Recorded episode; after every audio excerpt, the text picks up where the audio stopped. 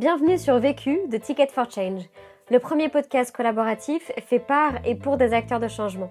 Dans ce podcast, tu entendras des témoignages de personnes qui ont décidé d'utiliser les 80 000 heures de leur vie qu'ils vont passer au travail pour contribuer à la résolution des enjeux sociaux et environnementaux d'aujourd'hui.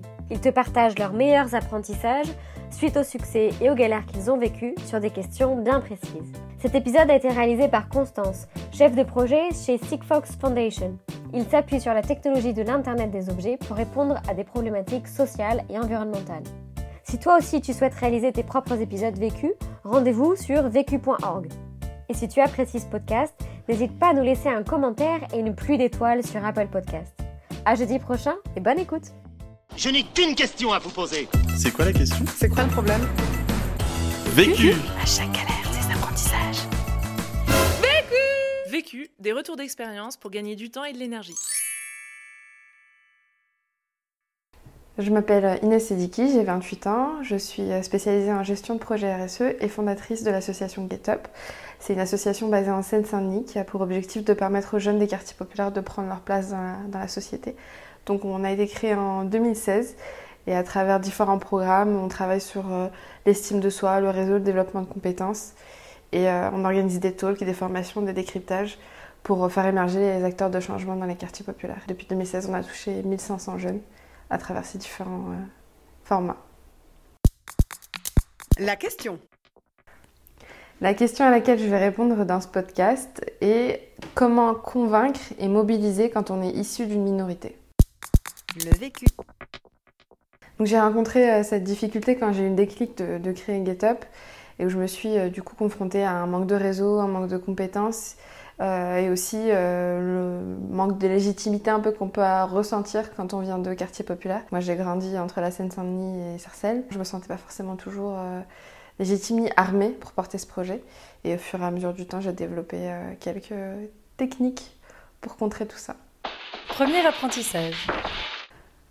Donc le premier apprentissage pour moi, c'est de d'abord changer de regard sur son propre parcours, sa propre identité, et euh, trouver, y trouver quelque chose de positif.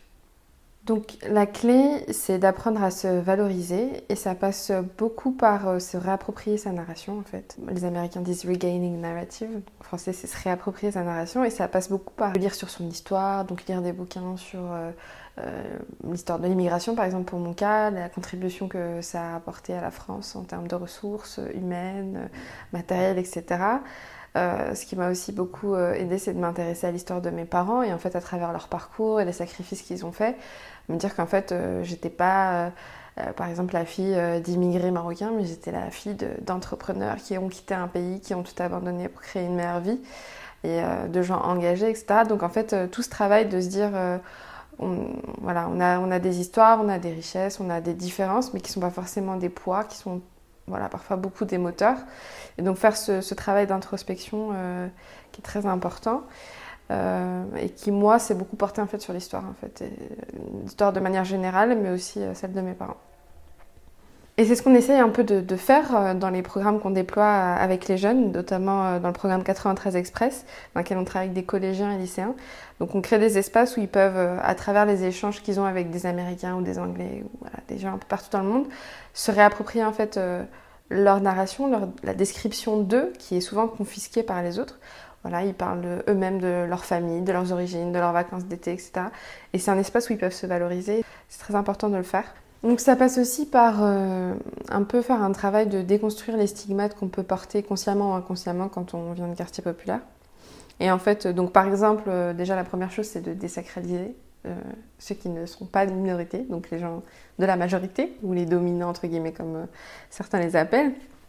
Et donc se dire que voilà, personne n'est parfait en fait et que il y a vraiment un, un, un mécanisme d'idéalisation des autres en fait qu'il faut vraiment essayer de de travailler et dans le même temps euh, travailler sur soi en fait sur euh, créer une identité positive autour de soi euh, ce qui moi m'a beaucoup frappé c'est que il y a beaucoup de, jeunes issus de l'immigration qui ont par exemple honte de parler leur langue devant des gens qui ne la comprennent pas etc et en fait on se rend compte que ben, je sais pas moi, un petit, un, petit enfant de parents anglais qui vient qui, qui, grandit à Paris et qui parle anglais, on va trouver ça trop mignon. Alors qu'un petit d'origine marocaine qui va parler en arabe devant tout le monde, les gens, euh, le premier réflexe qu'ils vont avoir, c'est de se dire, ah, il n'est pas intégré, machin, machin. Et en fait, euh, ben ça, il faut s'en rendre compte, en fait, que c'est des, des biais et se dire, mais en fait, je parle marocain, je parle une deuxième langue. Donc, euh, c'est quelque chose de normalement très valorisé. Donc, voilà, faire ce travail-là. Euh, donc, euh, la langue, c'est un exemple euh, que moi, euh, j'ai vécu pour le coup. Et puis après, tout ce qui est euh, difficulté de manière générale, en fait, euh, bah, ça crée, euh, euh, des, des aptitudes, ça crée de la créativité, ça crée de, de, une capacité de travail supplémentaire. Donc par exemple, moi pour aller à Paris, euh, parfois je me tape euh, de RER, un métro, un bus et euh, forcément ça crée, des, ça crée des capacités en termes de patience, en termes de plan B. Si le RER il n'arrive pas, si le bus il n'arrive pas, qu'est-ce que je fais? Et euh, c'est vrai que des fois, quand, quand quelquefois j'avais des collègues qui, qui étaient complètement déboussolés parce qu'ils devaient prendre de bus, c'est là, ok, d'accord, je... en fait, euh, bon, bah, j'ai un peu développé ça quoi, dans, dans ma vie. Donc, c'est des exemples un peu bêtes, mais ça, ça, ça va plus en profondeur. Mais c'est comme ça euh, qu'il faut réfléchir et qu'il faut essayer de se créer une identité positive. Deuxième apprentissage. Donc, pour moi, le deuxième apprentissage, c'est être conscient de la vision que les gens peuvent projeter sur soi lorsqu'on vient de banlieue ou qu'on est d'une minorité et de pouvoir les désamorcer. Donc une fois qu'on a dit qu'il faut se valoriser dans son identité, qu'il faut arrêter d'idéaliser les autres, euh, il reste quand même des clichés, des croyances, et il faut forcément euh, essayer de les contrer et de les anticiper. Il ne faut pas attendre que la situation euh, où tu te prends un cliché dans la face arrive, donc faut essayer de désamorcer tout ça. Et donc euh, de manière générale, chaque rendez-vous, moi je les prépare à la Rocky Balboa, je vais, je vais chercher des infos et je vais préparer mon speech euh, sur plusieurs euh, niveaux. Donc par exemple, je vais aller euh, chercher euh, qui est la personne sur LinkedIn. Parce que je sais que par exemple, un des clichés euh, qui peut être euh, euh, qui peut m'être collé à la- comme ça parce que je suis une jeune fille euh, de banlieue d'origine euh, maghrébine qui porte un projet associatif, on peut me voir comme quelqu'un qui est un peu paumé, qui fait, qui fait ça à côté, qui n'a pas vraiment de vision et puis qui euh, voilà, qui, qui a pas forcément de carrière ni de compétences à mettre au service du projet. Et, donc forcément, je vais essayer par exemple de montrer que j'ai du réseau. Donc quand je vais aller voir quelqu'un, je vais aller le, le chercher sur LinkedIn, je vais voir les cercles dans lesquels il évolue, je vais voir les gens avec qui il parle, les références qu'il a. Et puis je vais essayer de trouver dans mes contacts ou dans les collaborations qu'on a eues avec GitHub euh, la personne euh, qui va lui faire dire ah ok. Donc je vois d'où cette personne me parle.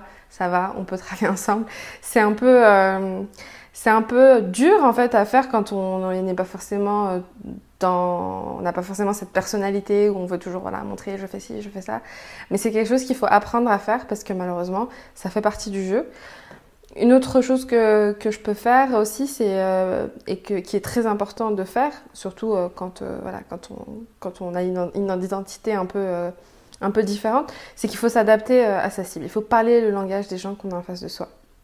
Donc avec GetUp, on travaille avec un écosystème très large, on travaille avec des militants de quartier, des directeurs de fondation, des médias, on a des speakers qui viennent de, de mondes très très différents et il faut faire une gymnastique perpétuelle essayer de parler le langage euh, des gens qu'on a en face euh, à chaque fois.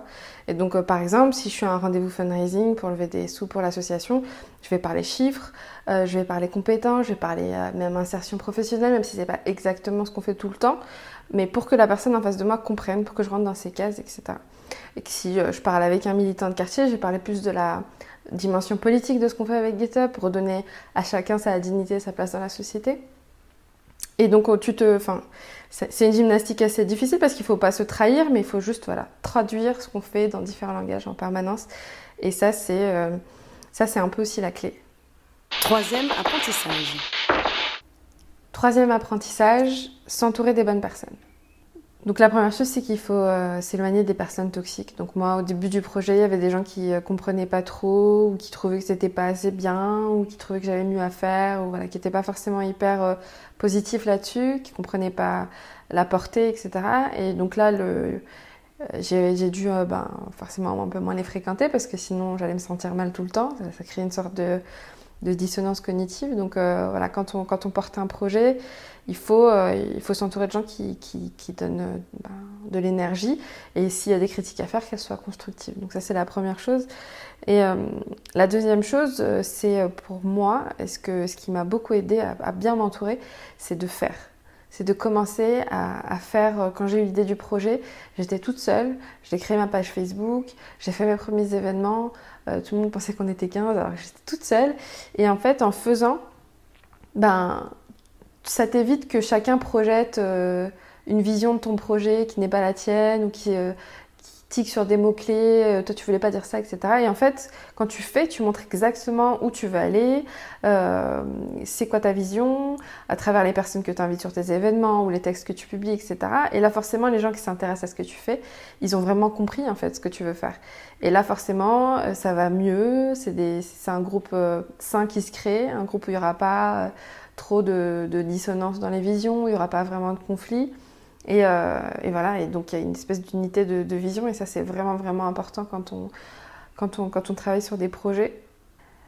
Et ce qui est génial, c'est qu'à chaque événement, du coup, euh, on a toujours des gens qui viennent nous voir et qui, nous disent voilà, je, je, veux rejoindre le projet, j'ai trop aimé ci, j'ai trop aimé ça. Euh, et c'est parfait parce que ça se fait en continu, du coup. C'est des efforts qu'on déploie à chaque fois, mais qui en fait sont vachement productifs. Et du coup, un bon groupe, une, bonne équipe, ça s'entretient. Il faut attirer les bonnes personnes qui ont ta vision, mais aussi euh, continuer à ce que ces personnes soient, riches, soient nourries et contribuent au projet euh, sur le long terme. Et ça, ça passe beaucoup par, euh, par échanger, discuter, se former en continu, en équipe.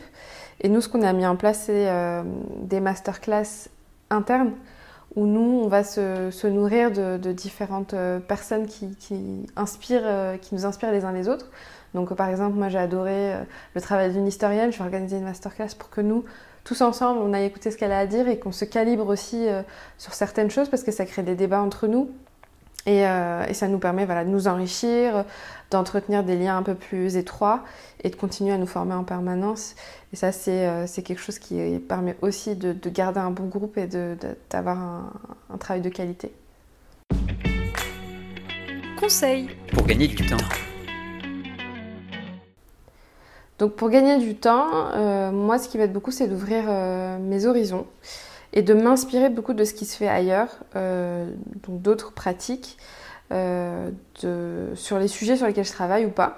Donc euh, donc garder une veille sur certains mots-clés euh, euh, et puis ne pas hésiter à regarder ce qui se fait à l'étranger. Donc moi, ce qui m'avait beaucoup inspiré sur GetUp, c'était mon séjour aux États-Unis de six mois quand j'étais à Harlem, où j'ai découvert du coup comment les associations de quartier travaillaient là-bas, et, et la, la, notion un peu de, de bottom-up qui n'existait pas trop trop en France à l'époque et, et d'empowerment, toutes ces, toutes ces choses-là. Donc sans copier-coller, ça m'a donné ça m'a permis de créer des déclics en fait et, d'être un peu plus créative sur ce que je voulais faire. Conseil pour gagner de l'énergie. Pour gagner de l'énergie, c'est un peu dans la, dans la, continuité de ce qu'on fait avec les masterclass. Euh, donc euh, continuer à se nourrir, etc. Mais euh, au-delà de se partager des tâches et des connaissances qui sont juste en rapport avec le travail qu'on fait chez GetUp, essayer de passer des moments ensemble en fait où on partage des, souvenirs, on passe du bon temps, on se fait plaisir aussi, pour qu'en fait ben, cet esprit d'équipe y reste et puis qu'on qu'on n'y aille pas comme au travail tout le temps et qu'on ait envie de se voir, qu'on ait envie de voilà, que ce soit agréable de travailler ensemble en fait. Et ça c'est super important parce que sinon ça devient vite euh, drainant euh, en énergie de travailler sur, sur ce genre de projet. Ça passe par aller voir un, spectacle ensemble, aller au ciné ensemble, euh, s'envoyer des, des, conneries sur WhatsApp ou des, euh, ou des événements hein, inspirants euh, qui ont, qu'on a envie de se partager, s'inspirer entre nous. Donc c'est vraiment large, mais l'idée c'est vraiment essayer au maximum que, qu'on ait envie de se voir et de passer du temps ensemble. L'autre question La question que je me pose et sur laquelle je voudrais avoir un retour d'expérience, euh, c'est euh, la question du, passage à l'échelle euh, un peu supérieure. Donc là, on a, ça fait trois ans qu'on travaille sur nos programmes. On a, réussi à montrer un peu ce qu'on savait faire. Et l'idée, c'est de commencer à, se dupliquer un peu partout en Ile-de-France, de pouvoir recruter, de pérenniser plus le projet. Et du coup, mon grand dilemme, c'est comment voilà, faire grandir tout ça, essayer de trouver un, un business model tout en gardant notre ADN et en pouvant transmettre vraiment euh, la vision qu'on a et pour pas se perdre en fait et puis euh, mais quand même pour, pour, pour, pour s'intégrer sur le long terme et pérenniser notre action. vu, Vécu. vaincu. Pour plus de vécu, clique vécu.org. Je voulais te dire, euh, tu sais, on, a tous nos petits problèmes. Vécu. Buy ticket for change.